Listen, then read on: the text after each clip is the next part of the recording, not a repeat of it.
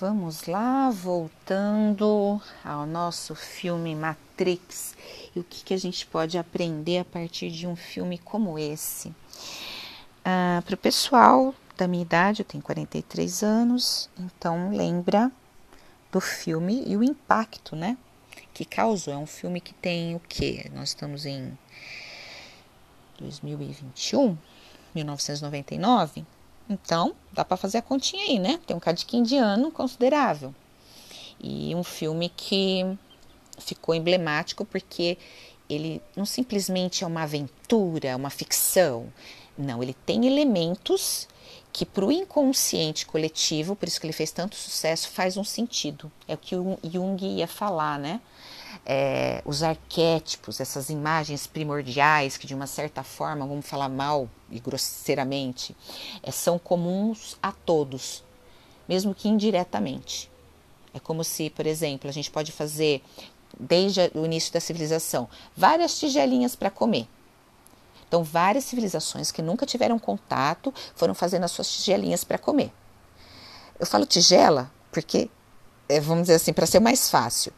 Embora sejam civilizações diferentes, elas fizeram a mesma coisa com o mesmo intuito de colocar o alimento, ou não sei o que, tá, tá, tá, papapá. E criaram geralmente o que? Um treco quadrado? Não. O que você mais vai ver dentro da arqueologia são é, desde vasos, essas tigelas mesmo, redondas, né? Isso você vai ver em várias civilizações. Então você está vendo que é uma coisa comum, é um exemplo, tá, gente? Básico, mas é uma coisa comum, porque é como se fosse uma intuição natural desse inconsciente coletivo também, esse inconsciente arquetípico, tá? Então acho legal deixar frisado isso, isso para vocês.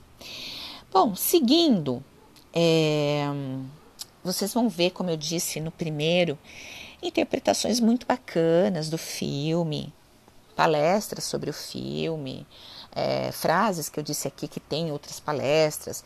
Eu sou só mais uma pessoa tentando passar a informação do meu jeito. Então, o que eu estou falando aqui não é novidade. Vocês podem assistir uma palestra amanhã e ouvir coisas é, similares, ou a mesma frase, ou a, ou a, mesma ideia. Por quê? Porque são várias pessoas tentando passar informação a maneira que chegue a outra pessoa né? Que chegue de qual maneira? Que vá, ah, eu fui, fui, fui com a cara dessa fulana, ou fui com a voz dessa fulana, vou, vou assistir. Porque tem, né? Às vezes não se identifica. Então, gente, não é nada de novo aqui não, viu? Isso aqui é apenas informação mesmo que já existe e já foi muito bem interpretada por muitas pessoas por aí. É... Para dar uma continuidade, lembra que eu falei no último da frase lá de Jesus a Nicodemos? Em verdade vos digo que ninguém alcançará o reino dos céus se não nascer de novo. E lembra que eu falei que várias outras culturas, civilizações vão meio que abordar essa coisa do renascer? Aí tem abandone, né? Abandone sua vida se queres viver. A voz do silêncio. Helena Blavatsky. É diferente, mas é quase a mesma coisa, né? dizendo a mesma coisa. É morrendo que se nasce para a vida eterna. São Francisco de Assis. Então, o que é esse morrer? Esse morrer do ego, do ego que interagem com o material de uma forma, infelizmente, ainda egoísta, não compartilhando, e sim é o ego que se identifica com o id. O que é o id? Os prazeres, as sensações, as coisas, blá, blá, blá, a sombra, entendeu? É o ego que se identifica com a sombra. Não é o ego que está trabalhando ou vivendo em favor do self, da essência, do eu. Então é um morrer nesse aspecto também para renascer. Claro que em outras crenças é o morrer mesmo fisicamente e depois ter uma outra vida, né? Então tem isso também. Bom, gente, para falar de um, um, um, nome que eu achei é, interessante, eu fui ver depois isso numa outra palestra. Eu não, eu não, não pesquisei, peguei, eu colei mesmo de outra palestra que o aquele cara que é o que o que trai, né? O cipher, Sabe o que significa cipher? Cifra. O que, que quer dizer? Olha só, o nome dele é cipher, cifra, ou seja, uma coisa comum. Ele é apenas aquilo, é nada. Tá vendo que cada um teve um nome significativo. Ele não. Como ele foi até o traidor, ele é apenas uma cifra, ele era apenas mais um, querendo ficar preso às ilusões. Lembra que ele queria viver na Matrix e né, fez tudo o que fez, mas é, não deu certo. Então, os filósofos da, da antiguidade eles já diziam que é, não saber, né, não queiram saber a verdade, porque ela é dolorosa, não dá prazer, né? Então, assim, é, aos sentidos da vida, pelo menos, da vida comum para os homens, né? Então, é, é meio que era tipo assim, lembra? Felizes são os ignorantes, como Sócrates dizia. Do tipo, ó, a verdade vai doer. Mas ainda assim, ela é a melhor é, escolha para você simplesmente se considerar efetivamente livre. Né? E não viver aí nessa matrix ou em qualquer mundo de ilusões que você queira fazer aí um paralelo. Porque se a gente até parar para pensar, fazendo um adendo aqui, o sentido da vida, ele é verdade. Porém, as pessoas buscam o quê? O prazer. E não é que nós temos que ter uma vida sem prazer, mas não uma vida com é, uma busca constante de prazer. Eu não estou falando só prazer físico, é prazer do carro, é prazer da profissão que vai ganhar não sei quanto, é o prazer porque eu quero ter casa na praia, é o prazer que eu quero ter um iate, é o prazer que eu quero não sei o quê, e que eu quero comprar o iPhone mil e não sei quanto, porque eu sei lá que número que tá o iPhone, entendeu? Vai além. Por fim, você fica escravo de um trabalho que te toma a maior parte do seu tempo para ganhar esse dinheiro e para não viver quase essas coisas. Porque mesmo que você compre 20 casas, é, qual é a possibilidade de você ficar em todas essas casas no período de um ano? Mas ficar na casa mesmo, curtir a casa. Né? Tudo bem que eu fui num extremo, mas é mais ou menos assim. Ah, eu tenho casa na França, eu tenho casa em Miami, eu tenho casa. Apesar que esse Miami é meio pobre, né? Hum, é muito comum. É, tem casa não sei onde. Tá, legal. Não é que não é para ter, quer ter, tenha. Mas vá buscar algo mais. Pense assim: não é só isso. Ainda bem que tive uma carreira, ganhei esse dinheiro, veio de família, legal. Só que, e quanto mais vos é dado, mais vos lhe é cobrado. Então, quer dizer que né, você tem mais oportunidade de conhecer muito mais coisa. Então, Vamos ficar atento. Bom, é, dando seguimento em tudo, né? Para a gente ver se faz o desfecho aqui nessa, nessa parte. É, lembra que o Morfeu, eu também peguei emprestado esse exemplo de uma palestra. O Morfeu, é, ele ele está conversando com o Neil e eles estão. Depois isso vai acontecer numa determinada, num determinado momento lá no metrô, que ele fala assim para o Neil, né? Qualquer um, ainda que não libertado, é um agente potencial da Matrix. Né? Eles são todos e não são ninguém. Então, é como dizer assim, aquela pessoa, ela tá achando que tem a vida dela. Não tem não. Ela é, ela é produto da Matrix e ela pode ser retirada, colocada a qualquer momento. Não é toa que o agente, às vezes, né, tá um mendigo lá no, motor, ele, o mendigo vira o agente, né? né? Ou o agente usa aquele canal, porque ele usa a visão, não é um, não é um, um sistema de computador, o, o mendigo tá vendo o Morfeu e o Neo, o que, que ele vai fazer? Ele já vem o agente atrás. Então é legal, né? É, se a gente pega para hoje, tempos de hoje. Qualquer um que ainda não, não se libertou de um agente que consome o seu tempo, que te escraviza, que a sua necessidade, sem aquilo você não vive, né? Aí eu tô falando mais das coisas banais e mundanas, em exagero. Então você é um refém. Você acha que é livre, você acha que tem um controle, você tem coisíssima nenhuma. Eu sou bem enfática em dizer, você tem coisíssima nenhuma, porque você está preso de alguma forma, é, perceptível ou não, direta ou indireta, a coisas que é inclusive as suas próprias manias, né? Na psicanálise a gente vai deixar muito claro manias, né? O que são as manias. Não vou entrar nisso agora, porque senão vai ficar, né? A gente não conclui nunca. Então, é, você é escravo muitas vezes até de si mesmo, das suas manias e daquilo que você acredita que? Então, muito, muito interessante, mais uma vez, uma frase aí. De qualquer forma, gente, né? É, as pessoas elas tendem a, a fugir do desconhecido, né? Por quê? Pode ver, tudo que eu desconheço, eu tenho medo. Então, o medo vem da onde? Ele vem de onde na nossa psique? Fora o nosso instinto de preservação, Lembra, homem das cavernas, tinha que fugir lá dos animais, não ia ser comido, devorado. Tá? Fora esse instinto que é o impulso né, natural de você ter um reflexo, nós temos o quê? Já que ter aprimorado um pouquinho mais. No entanto, existe ainda uma resistência. Embora a gente tenha muita informação, poucos querem acessar a informação. Ou lembra, estão limitados num círculo muito limitado mas muito limitado. Aí a pessoa desenvolve neuroses em cima desse círculo, né? A gente nem fala neuroses mais, a gente fala transtornos. Ou seja, ela acha que qualquer coisa pode acontecer com ela, ou qualquer coisa assim, ou qualquer coisa grave, né? Além entra a síndrome do pânico, entra tantas outras coisas, tudo junto. Né? Pode desenvolver aí uma depressão, toque, né? Transtorno obsessivo compulsivo, entre outras coisas.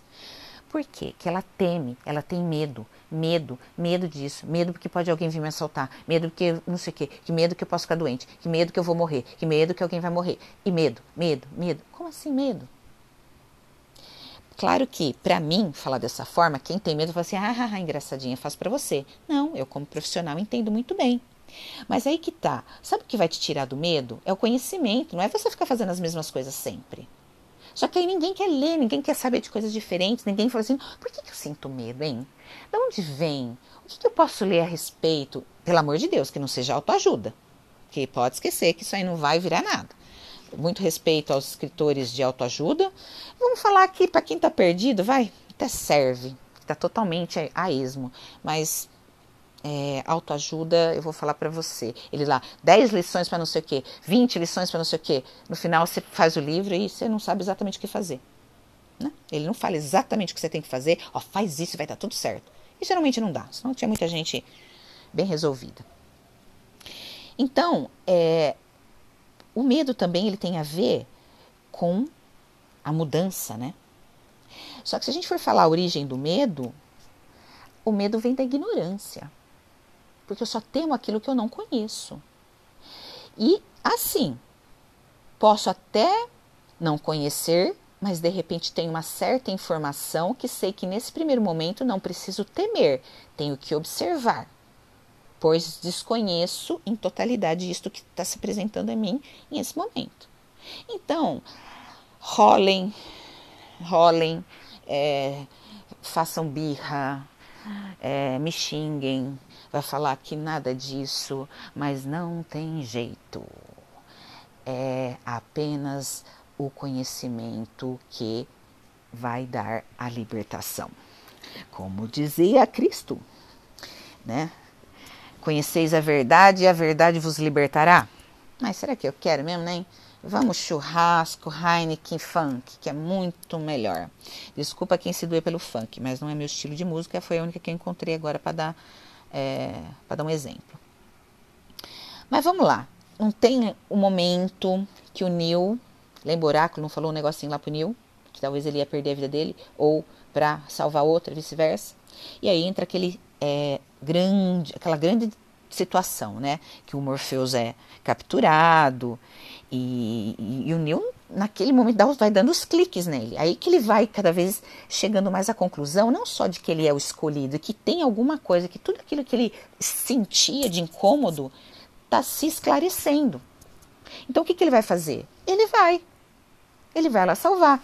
E a Trinity vai junto. Né? Por quê? Porque ele, ele, o homem em si, ele só conquista a sabedoria quando ele a ama acima de qualquer coisa. Então, para o Neil, ele queria saber a verdade a todo custo. E o que, que ele ia fazer com aquela verdade? Ele estava despertando para a verdade. Só, só, que o que, que ele foi fazer na prática? Ele foi agir. Ah, já que é essa verdade, então eu vou agir. Então ele foi na prática, agora é sabedoria. Foi isso, praticamente, que ele fez. Ele se sacrifica para salvar a sabedoria. Né? Que é o Morpheus também. O Morpheus é a figura da, da sabedoria. É aquele que também é, não é só um saber intelectual, ele conheceu, vivenciou, então ele também não vai querer perder o seu mestre. Né? É, tipo, salvar a sabedoria é o que é de suma importância. Então tem, tem uma frase também, gente, que eu peguei, que é muito legal. Tem muitas frases lá no filme que é legal, viu? Eu ficava para minha filha, olha, olha, olha, olha, estou, olha, olha, olha. A gente deu pause várias vezes no filme para conversar e foi bem legal. Tem uma frase que fala assim: cedo ou tarde você vai perceber, como eu, que há uma diferença entre conhecer o caminho e percorrer o caminho. É o Morfeu que fala isso para o Neil. Né, até o momento que eles estão treinando lá as lutinhas. Lembra que eles estão fazendo aqueles golpes bem legais? E realmente, né? Porque ele vai ver essa diferença, porque quando ele percorrer o caminho, ele vai adquirir a sabedoria, né? Então é, é muito é muito profundo. Eu acho que é muito legal. Uma frase que eu gosto muito, que eu ouvi numa palestra da Lucilena Galvão, ela, ela fala assim: se você quiser saber no que uma pessoa realmente acredita, observe como ela se movimenta pelo mundo. Lúcia Helena Galvão. na hora que, eu, que ela falou isso, eu falei, nossa, que na hora vem, né? Até uma autocrítica. Como eu ver como me movimento no mundo. Então, que fique para cada um. É, como você se movimenta no mundo, né? Então, o que você realmente acredita, o que você realmente é, praticamente rea, realmente são as suas ações, é o que você faz no mundo, essa sua, essa sua hum, locomoção pelo mundo. Quais os caminhos que você faz? Anda em círculo? Você é um explorador? Você é um buscador? O que, que você é? Né? Eu achei muito legal. Bom, gente, é, eu acho legal assim para a gente dar um desfecho, né? É, que é importante. Tem uma coisa que o Morfeu vai, vai, vai falar também para o Neil lá, que o universo é mental, né? E que tudo é mental. Isso é até um princípio é, do hermetismo, né? Tudo é mente, tudo é mente, uh, o mentalismo, né? É bem legal. E só que tem uma particularidade que a gente vai que, que eu não entendi a primeira vez que eu assisti o filme, não, viu? Vou ser bem sincera. É, lembra que o, o Cypher fala para o Neil num momento lá que quando ele visse um agente, ela, era para ele fazer o que todos fazem, correr? O que, que acontece de diferente é, nesse caso.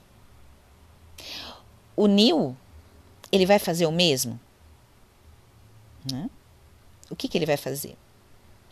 Então vamos lá para o desfecho. Ele vai lá salvar o Morpheus, acontece tudo aquilo, está tentando trazer ele de volta, e vamos, vai, tal, tal. E toda aquela, né, a cena fica bem legal, bem movimentada, ao mesmo tempo a Nabucodonosor está sendo atacada. Isso é o nome de um, de um rei, viu, gente? Nabucodonosor. Um rei antigo. É, aí o que, que vai acontecer? O, chega um, um clímax lá que o agente Smith, é Smith, na verdade eu falo Smith lá no filme, é tudo certo. Dá um monte de tiro nele, ele leva o primeiro. Aí já dá aquela parada. Como assim? E aí todo mundo lá em volta da cadeira, lembra, na nave, do tipo, vendo que ele tá morrendo. Aí, aí ele toma um monte de tiro. Aí vê sinais vitais, aí a, a, Trinity, né, faz aquela cena bem bacana, ele toda romântica tal.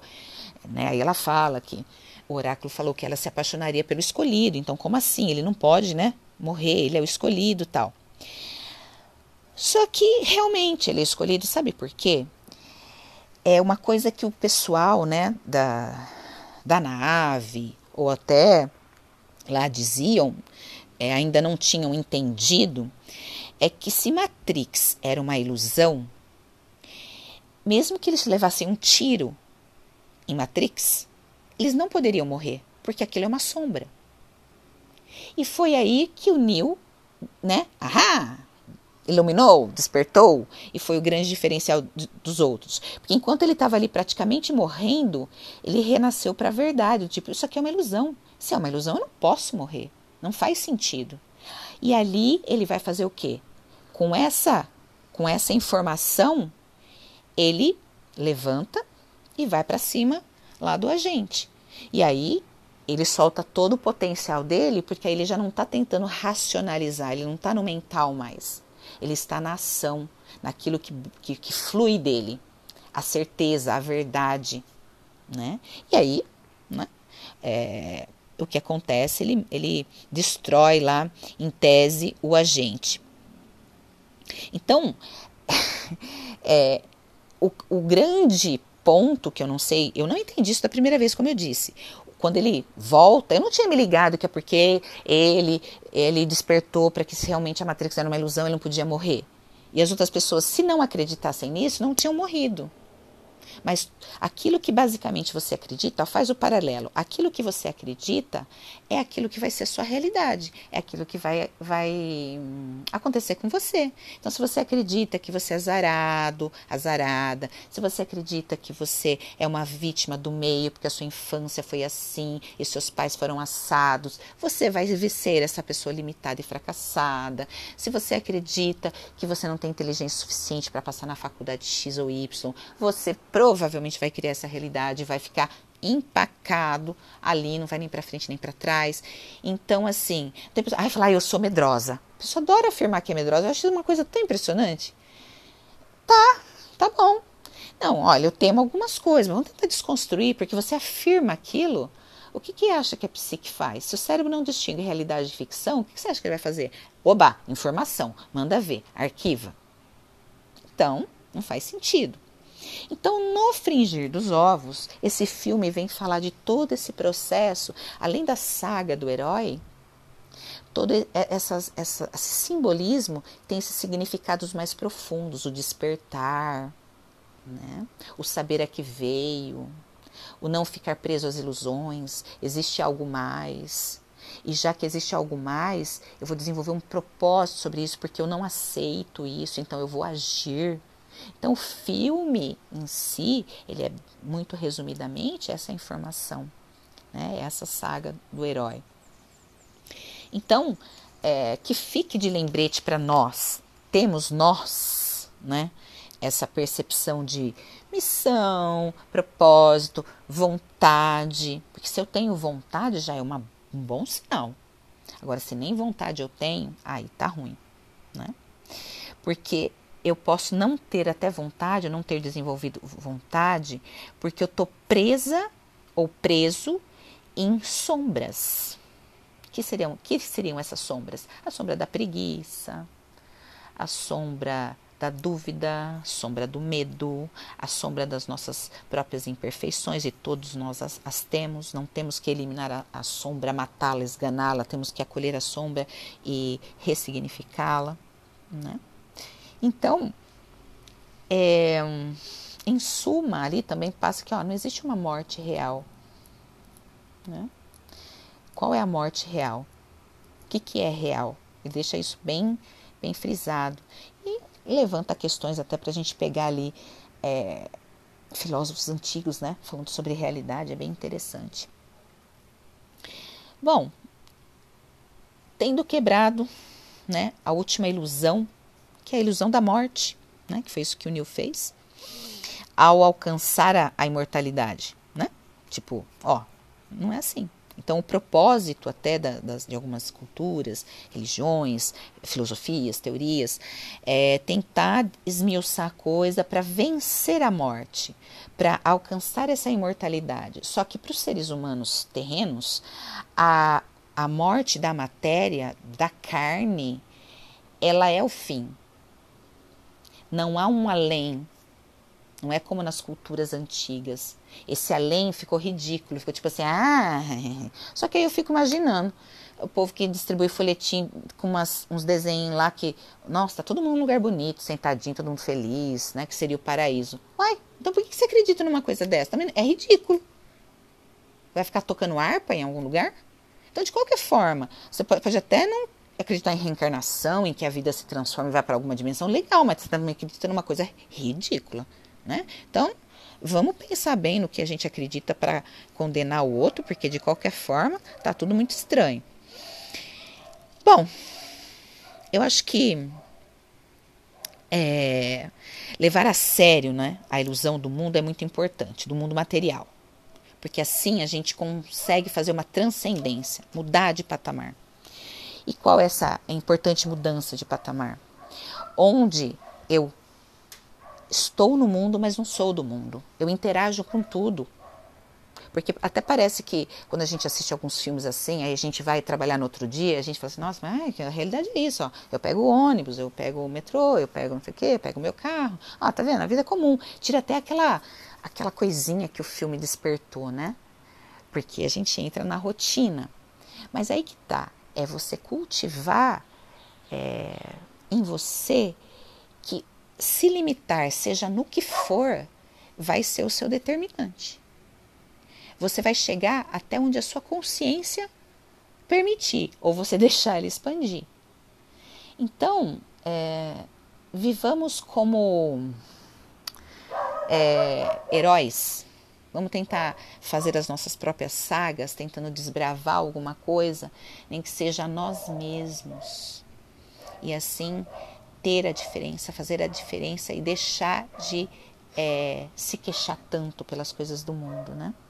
Afinal, o, o mundo é ruim a partir da interpretação. Ele é bom ou ruim a partir da interpretação que você dá a ele. Então, a sua interpretação é real?